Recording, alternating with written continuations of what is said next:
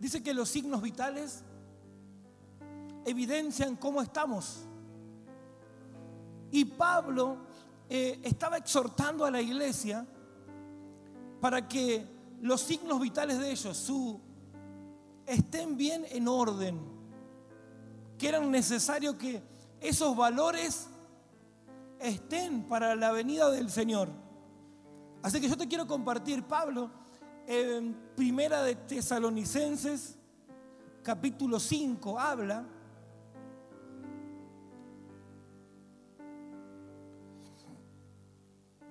Dice que los signos vitales, la medicina lo evalúa por la presión arterial, por la respiración, por el pulso, por la temperatura. Y eso hace que cuando hay un desorden, se aproveche el enemigo. Y cuando hay un desorden de estos síntomas que son vitales para que Dios nos libere del pasado y nos introduzca en un destino de gloria. Pablo lo estaba corrigiendo al pueblo diciéndole, ustedes, mientras que esperan al Señor, tienen que tener este síntoma. Decirle que está a tu lado, estos son los síntomas que tenemos que tener. Vamos, dígalo con autoridad, tenemos ahí el otro. A ese lo vamos a regalar, me parece. Día conmigo, para liberarme del pasado, para disfrutar de un presente de gloria. Para disfrutar de un presente de gloria. Y para tener un futuro glorioso. Y para tener un futuro glorioso. Me tengo que liberar del pasado. Me tengo que liberar del pasado. Y hoy es el día. Y hoy es el día. Mire, mire lo que dice Pablo, lo que Pablo le dijo a la iglesia. Y si había algo de esto que estaba alterado en nosotros, se va a ordenar.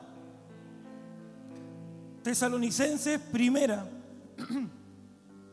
capítulo 5, versículo 16 en adelante, dice, leemos en el nombre de Jesús, estad siempre gozosos, orad sin cesar, dad gracias en todo, porque esta es la voluntad de Dios para con nosotros en Cristo Jesús.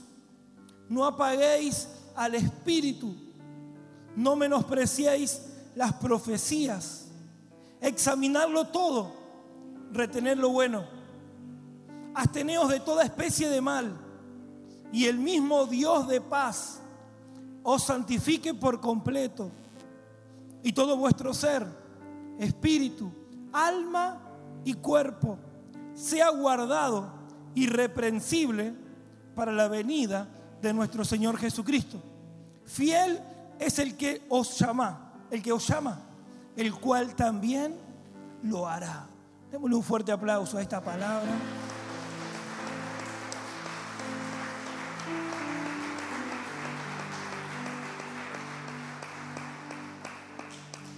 Dice que Pablo estaba hablándole a la iglesia y también nos habla a nosotros en este tiempo.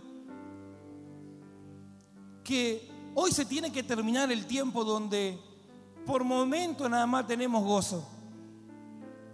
Tenemos una actividad, tenemos una buena noticia, tenemos algo y de repente estamos en gozo y de repente otra vez el enemigo viene con las cosas viejas del pasado a llenarnos de amargura, de tristeza, de sufrimiento. Pablo dijo, estad siempre gozosos.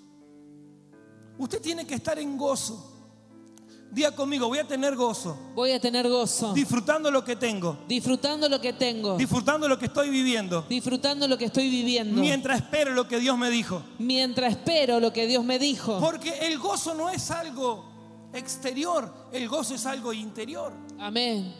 Día conmigo, el gozo no es algo externo. El gozo no es algo externo. Es algo interno. Es algo interno. Que viene por el Espíritu. Que viene por el Espíritu. Cuando hay un desorden, nosotros no podemos disfrutar del gozo del Señor. ¿Sabe qué? Usted se va a hacer fuerte en su debilidad. Y usted va a tener gozo. Diga conmigo, voy a tener gozo. Voy a tener gozo. ¿Sabe qué dice? Segunda de Corintios 12, 2 dice, por lo cual por amor a Cristo, me gozo en las debilidades. Día conmigo en las debilidades. En las debilidades. Yo me voy a gozar. Yo me voy a gozar. Escuche, cualquiera hoy se goza si un buen negocio le salió bien, si usted logró un objetivo que usted se había planeado, si usted está teniendo victoria, si hay cambios en su casa, cualquiera tiene gozo cuando las cosas están bien. Pero Pablo está enseñando acá a tener gozo aún en la persecución. Decirle que está a tu lado para terminar bien la década. Para terminar bien la década. Vamos a permanecer en gozo. Vamos a permanecer en gozo. Mire, dice, por lo cual por amor a Cristo me gozo en las debilidades, en afrentas, en necesidades, en persecuciones, en angustia, porque cuando soy débil, entonces soy fuerte. Usted tiene que entender algo. El plan del enemigo es robarnos el gozo. Nunca se ha encontrado con alguien que vos lo ves y vos sabés que está pasando problemas, que está en medio de un proceso, pero vos lo ves que tiene gozo. Vos lo ves que siempre sonriente. Vos lo ves que siempre está bien positivo. Yo conozco a una persona que cada vez que hablo con él me, me inyecta fe y ánimo. Porque Él siempre está positivo, siempre está para adelante, siempre está alentando, siempre dice, no, esto es algo momentáneo, lo mejor está viniendo. Y yo ayer compartí por Facebook también que Él siempre dice, si Dios está en el asunto, todo va a estar bien. Entonces cuando usted sabe que Dios está en el control, aún en su debilidad, el enemigo le va a querer venir a robar el gozo. Lo opuesto a gozo, ¿sabe qué es? Tristeza, desaliento, amargura, cara larga, enojo y cuántas cosas más que podemos sumar cuando el enemigo viene a robarnos el gozo. Pero Pablo dijo que estemos gozosos en todo tiempo. Diga conmigo, voy a tener gozo. Voy a tener gozo. En todo tiempo. En todo tiempo. Mire, Pablo estaba preparando la iglesia como la prepara hoy para la venida del Señor. Imagínese usted que el Señor no venga a buscar, usted esté amargado porque perdí esto, porque no logré aquello, porque este año no fue como yo esperaba. Usted tiene que tener gozo, sea cual sea su situación. Diga conmigo, voy a tener gozo. Voy a tener gozo. Sea cual sea mi situación. Sea cual sea mi situación. Porque no me guío por lo que veo. Porque no me guío por lo que veo. Yo me guío por lo que creo. Yo me guío por lo que creo. ¿Y cuántos creen que Dios va a hacer algo grande? Amén. Que Dios nos va a sorprender. Amén. Que Dios va a revertir la situación. Amén. Yo lo creo.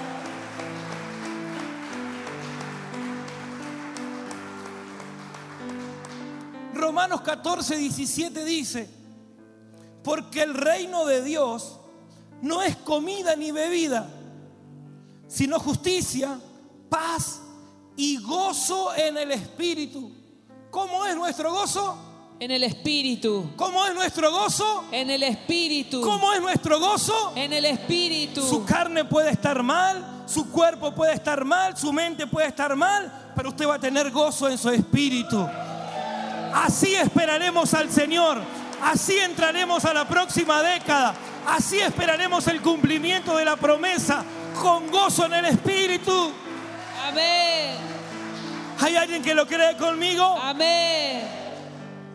Mire, cuando usted tiene gozo en el Espíritu, pueden venir las peores noticias. Y el enemigo podrá tocar su carne, podrá tocar su cuerpo, pero nada va a permitir que toque tu espíritu. Amén. Amén. Ahora, yo hablaba con la futura esposa del pastor Mario y yo le compartía. El enemigo pudo haber tocado su cuerpo, pero nada puede tocar su espíritu. El enemigo puede tocarte tu cuerpo, sí. puede venir una enfermedad. Mire, la vida de Job. Job tuvo que padecer en su cuerpo, pero Dios le dijo, no vas a tocar su espíritu. Y cuando usted tiene gozo en su espíritu, Usted, ¿sabe qué es gozo? Gozo en el Espíritu es disfrutar de lo que se tiene mientras que se espera lo que Dios prometió. Porque tener gozo cuando las cosas están difíciles solamente es del Espíritu.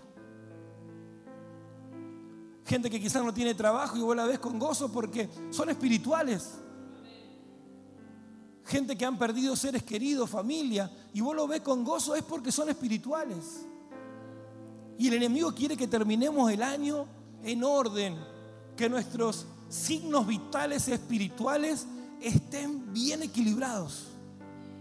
¿Qué es bien equilibrado? Es que vamos a esperar con gozo. Diga conmigo, yo voy a tener gozo. Yo voy a tener gozo. En todo tiempo voy a tener gozo. En todo tiempo voy a tener gozo. Pase lo que pase. Pase lo que pase. Venga lo que venga. Venga lo que venga. ¿Sabe que Gálatas 5:22 habla que uno de los frutos del Espíritu es el gozo? Entonces habla de que es algo que Dios nos dio por medio del Espíritu. Así que decirle al que está a tu lado, se terminó el tiempo de no tener más gozo. Se terminó el tiempo de no tener más gozo. Vamos a decirle, decirle ahora un poco más violento, decirle, llegó la hora que le digas a tu cara que tienes que tener gozo. Vamos, decíselo. Llegó la hora que le digas a tu cara que tengas gozo. Ay, ay, ay, gloria a Dios. Lo segundo que dice, dice, orad sin cesar. Decirle que está a tu lado, vamos a terminar el año elevados en la oración. Vamos a terminar el año elevados en la oración. Me acuerdo que el último mensaje que predicó el pastor Mario acá dijo eso, que debíamos levantar nuestro nivel de oración. Y Dios quiere que levantemos nuestro nivel de oración. ¿Sabe qué? Cuando una iglesia que se muere es una iglesia que no ora. Una iglesia que no se une a orar. Un liderazgo que no se une a orar es, es cuando se empieza a morir. Pero hoy, si nos estaba costando orar, hoy vamos a romper con el pasado. Y vamos a fortalecernos en la oración. Que nuestra oración limita al enemigo. Dice que la oración es la llave que Dios nos dio para abrir puertas. ¿Cuántos necesitan abrir puertas en este tiempo? Amén. Yo necesito abrir una puerta.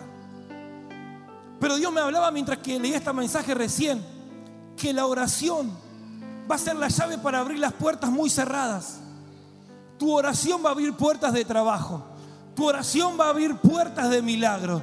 Tu oración te va a conectar con el cielo para cambiar el ambiente de tu casa. Amén, sí, Señor. Porque tu oración va a llegar a donde usted no puede llegar. Donde su vista no puede llegar. Donde usted no podrá alcanzar. Lo vamos a alcanzar por la oración.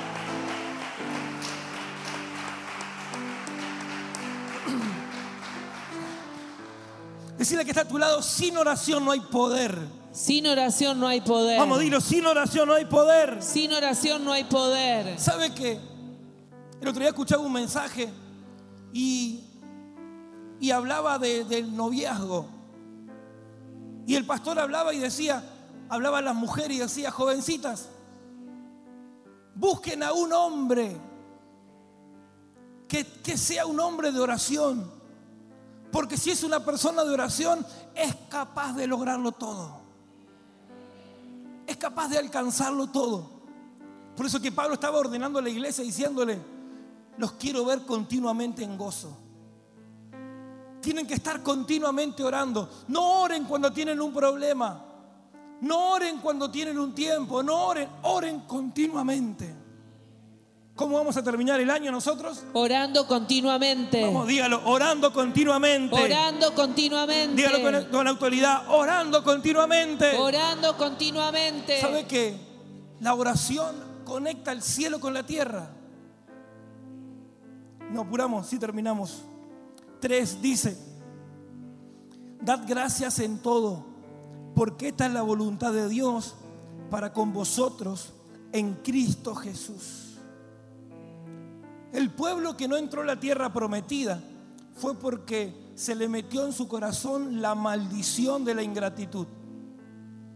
No tuvieron gratitud de todo lo bueno que Dios había hecho con ellos. No se detuvieron a ver todo lo bueno que habían recibido durante todo el año, sino que tenían un espíritu de ingratitud tan metido adentro que decían, me falta esto, me falta lo otro, no tengo esto, quiero tener aquello. Y no se detenían a ver de todo lo que Dios lo había guardado, de lo que Dios lo había liberado. Y se habían olvidado de agradecer a Dios. Y la maldición de la ingratitud hizo que ese pueblo no entre a disfrutar de la tierra prometida. Por eso que yo estoy seguro que tenemos muchos motivos para darle gracias a Dios. Yo no tengo lo que quisiera, pero sí tengo muchos motivos para darle gracias a Dios. Todavía no tengo lo que Dios me prometió, pero sí ya tengo algo para darle gracias a Dios. ¿Sabe qué? Nosotros pasamos estos últimos meses del año que Dios me llamó a dejar mi trabajo y no fue fácil para mí. Y a veces que me cuesta para tener para cumplir con mis compromisos, me cuesta para llegar a, lograr, a querer alcanzar aquello que quiero, o tengo que estar fijándome en cosas que antes no me, no me fijaba. Pero cuando el otro día yo leía esta palabra y yo le daba gracias a Dios aún en medio de la necesidad, aún en medio de no poder cumplir con mis compromisos, yo también le estaba dando gracias a Dios porque eso me estaba entrenando. Porque cuando somos agradecidos, aún cuando no tenemos, calificamos en el cielo para tener.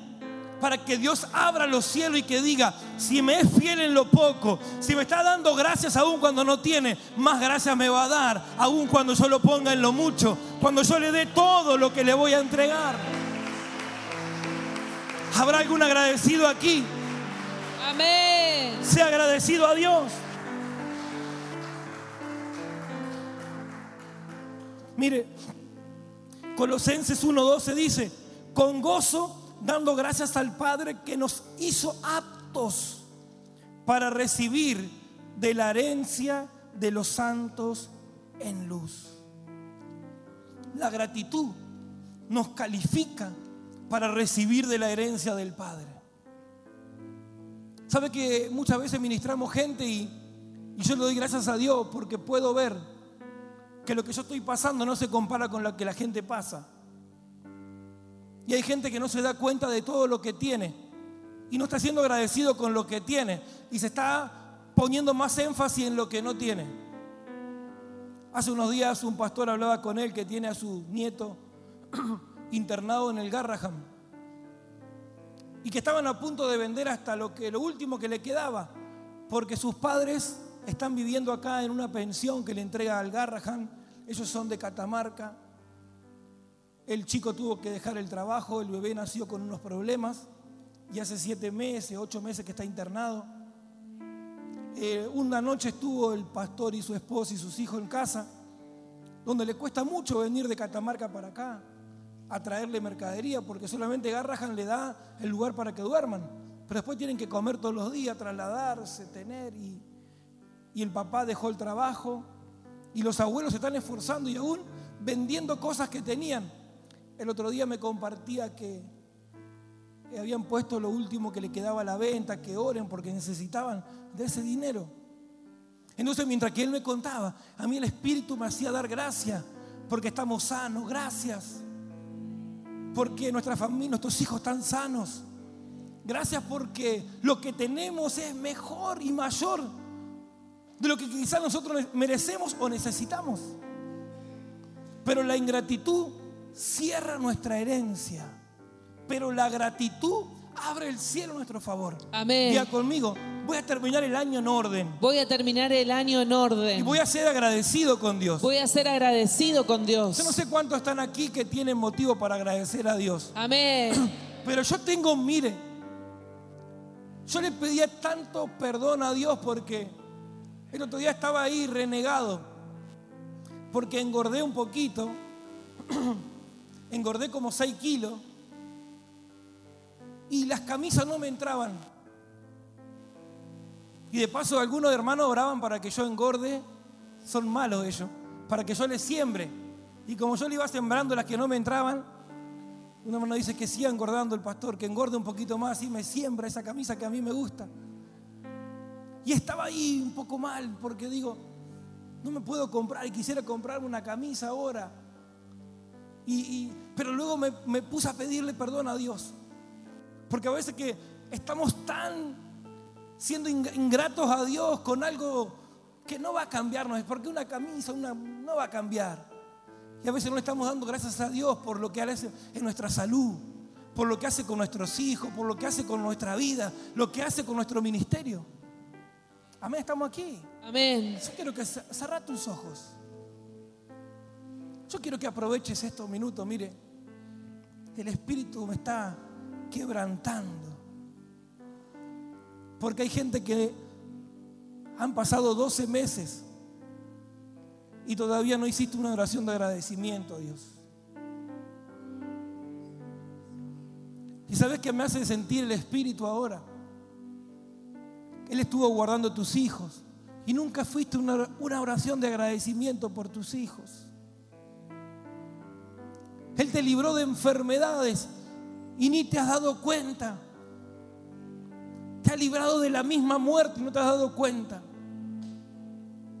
Nos ha librado de accidentes y no nos damos cuenta. Hay veces que estamos tan preocupados en una camisa, orando por un poco de dinero que se van como agua entre los dedos. Y no nos damos cuenta de lo rico que somos. Ore al Padre un minuto, un minuto. Y dele su mejor oración de agradecimiento a Dios.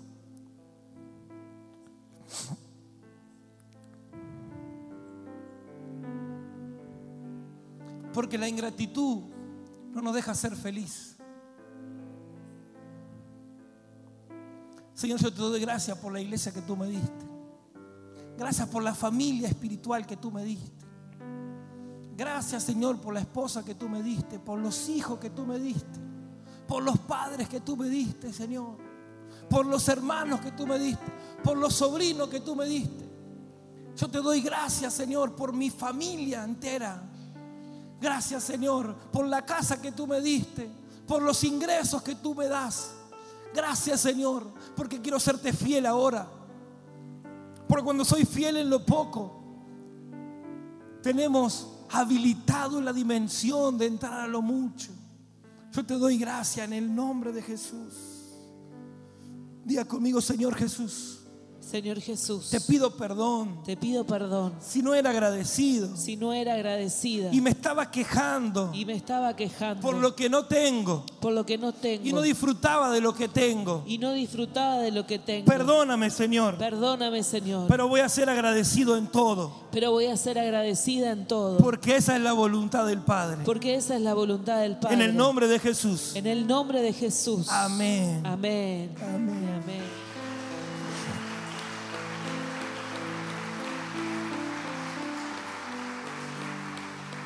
Cuatro dice, cuida el espíritu, dice, da gracias en todo. Esa es la voluntad de Dios para con nosotros en Cristo Jesús. No apagues al, espíritu, diga conmigo, debo cuidar el espíritu. Debo cuidar al espíritu. Tiene que estar encendida mi llama. Debe estar encendida mi llama. ¿Sabe una cosa que hablar en lengua y servir, tener una posición en el ministerio, no significa que usted sea aprobado por Dios, por el Espíritu. Usted tiene que cuidarlo. Yo necesito cuidarlo. Cinco dice, no menospreciéis las profecías. ¿Sabe una cosa que lo primero que hace el enemigo es que no valoremos lo que Dios nos habla? Porque lo que Dios nos dice, el único que puede cancelar lo que Dios nos dijo somos nosotros mismos. Cuando no lo valoramos. No valorar es menospreciar. Usted tiene que valorar lo que Dios le habló, lo que Dios dijo que iba a hacer con usted. Dice, examínalo todo, retener lo bueno. Y lo último dice, absteneos de toda especie de mal. Abstenerse es dejar, dejar de hacer algo. Dejar de hacer todo lo que sabemos que está mal. Porque si yo le pregunto a usted, usted sabe lo que está mal y lo que está bien. El mismo Espíritu le revela a usted lo que está bien y lo que está mal. ¿Sabe? Pero si usted quiere esperar la venida del Señor bien, estos son, tienen que ser nuestros puntos más esenciales. Y si esto estaba mal en nosotros, hoy nos vamos a liberar del pasado. Este es el lema que tenemos esta semana. Liberándonos del pasado. En el pasado, por ahí podíamos hacer lo malo, hoy ya no vamos a hacer más lo malo. En el pasado mirábamos todo y a veces que nos quedábamos con algo malo. No, lo vamos a ver todo, pero solamente nos vamos a quedar con lo bueno. ¿Usted está aquí? Amén. En el pasado por ahí no valorábamos lo que Dios nos hablaba. ¿Sabe que hay gente que no está disfrutando su ministerio porque no valoraron la profecía? Y le dijeron, Dios te va a usar, Dios te va a bendecir, este va a ser tu tiempo. Pero por no valorar lo que Dios le habló, hoy están fuera del propósito y disfrutando de la misericordia y del favor de Dios. Pero una cosa es la misericordia y el favor y otra cosa totalmente diferente es la bendición de Dios. Amén. Usted tiene hijos, yo tengo hijos. Yo no voy a permitir que mi hijo Emiliano, si yo tengo, vaya a la escuela sin zapatilla, que vaya descalzo, todo desprolijo, aunque esté en desobediencia, aunque no haga lo correcto, por amor de padre, uno le va a dar. No vas a ir a la escuela con esa zapatilla rota, tomás, ponte zapatilla nueva, ropa nueva, y ahí vas a ir. Pero eso es la misericordia de un padre. Eso es el favor de un padre. Pero ¿qué es la bendición? Es cuando el hijo está en obediencia. El hijo está haciendo lo correcto. No hace falta que el hijo le pida al padre y que le diga, papá, necesito esto, sino que el padre se lo da porque está haciendo lo correcto. Esa es la bendición. Diga conmigo, esa es la bendición. Esa es la bendición. ¿Cuántos quieren disfrutar de la bendición de Dios? Amén. Quiero invitarte a que te pongas de pie.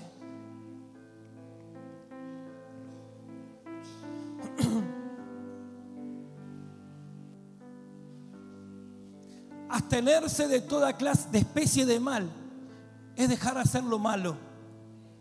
Cuando dejamos de hacer lo malo, nos acercamos más a Dios. Y cuando nos acercamos más a Dios, podemos disfrutar de lo que Dios tiene para nosotros. ¿Cuántos quieren vivir felices con Cristo por la eternidad? Amén. Hay gente que dice, no, yo no estoy haciendo lo malo. Pero si tampoco estás cumpliendo con tu ministerio, no estás haciendo lo bueno. ¿Sabe que estoy hablando con la mayoría de los que servimos a Dios, de los que estamos aquí? Que si había algún área de su vida desordenada, que la ordene. Hace unas semanas atrás hablaba con un pastor que está mal financieramente, muy mal. Y el Señor me llevó a hablarle a él y a preguntarle si él estaba dándole a Dios. Y él me dijo, la verdad que no le estoy dando a Dios. Porque cometí un error y no me puse a cuenta con Dios, ni menos con mi pastor. Resulta que a él le dieron un dinero para la iglesia y su necesidad lo llevó a que él se quede con ese dinero por su necesidad. Pero eso se le metió un espíritu donde el enemigo le empezó a robar. Porque cuando nosotros contaminamos nuestras manos con lo que es nuestro, se contamina todo lo que pasa por nuestras manos. Y usted tiene que terminar el año con sus manos limpias. Amén. Tiene que terminar el año cerrándole la puerta al enemigo. Yo no sé cuánto, pero yo le compartía y le digo, mira, Jesse era discípulo de Eliseo y se quedó con lo que Eliseo no quiso agarrar y él terminó mal. Y yo te aconsejo, le digo, termina en orden en este año. No entres a la próxima década mal, porque el enemigo está esperando ver de dónde se puede colgar de nosotros para entrar con nosotros en la próxima década. Pero hay cosas que tienen que quedar en el pasado. Amén. Día conmigo, yo voy a entrar en la próxima década Yo voy a entrar en la próxima década bendecido. bendecida. Y todo lo que yo tenga Y todo lo que yo tenga va a estar bendecido. va a estar bendecido. Recordaba en estos días cuando estuvo Natanael Sensini. Él compartió un tiempo de un día entero casi en mi casa. Y él hizo una reunión en su iglesia donde trajeron a un camión. Y el mensaje fue sacando la lepra de nuestra casa. ¿Qué es la lepra? Aquellas cosas que sabemos que no vinieron bien y que están contaminando nuestra casa. Y dice que la gente empezó a traer televisores, heladera, juegos de muebles, celulares, porque eran cosas que eran ilegales, que estaban contaminando lo santo, lo limpio, lo puro. ¿Por qué le cuento esto? Porque usted tiene que saber que lo que aparentemente es una bendición termina siendo una, maldición que contamina todo lo que Dios nos dio. El otro día hablaba con un joven donde él me decía, no, yo voy a abandonar el servicio y me voy a dedicar a, a producir dinero. Entonces yo le digo, mira, yo prefiero, yo, necesidad bajo obediencia y no abundancia bajo maldición. Entonces aproveche estos días y usted piense, ¿cómo está terminando? Usted analícese. Hay gente que yo vivo que pone por Facebook, ay, que termine rápido este año, que comience el próximo año. El año no tiene que ser diferente. Yo tengo que ser diferente. Su familia tiene que ser diferente. Su ministerio debe ser diferente. Por más que comience un año nuevo, un día nuevo, con Dios tenemos todos los días la oportunidad de comenzar de nuevo. Amén. Pero si usted tiene la oportunidad de comenzar de nuevo, pero a usted le gusta lo fácil y no está cuidando lo que Dios le dio, ¿sabe las veces que por querer ordenar equivocadamente las cosas, yo decía, no, cuando yo pague, voy a darle a Dios. Nunca pude pagar. Siempre estaba endeudado. Porque el único que va a liberarme de toda deuda, dice Malaquías 3:10, que Él va a reprender al devorador. Y hay gente que no diezma en todo el año, gente que sirve, que no diezma, que no le da a Dios. Y Dios no necesita tu dinero. Porque esta iglesia estamos logrando cosas a esfuerzo y nos cuesta, pero Dios nunca nos desampara. Entonces nos muestra que Dios no necesita el dinero. Yo necesito que Dios bendiga mi dinero.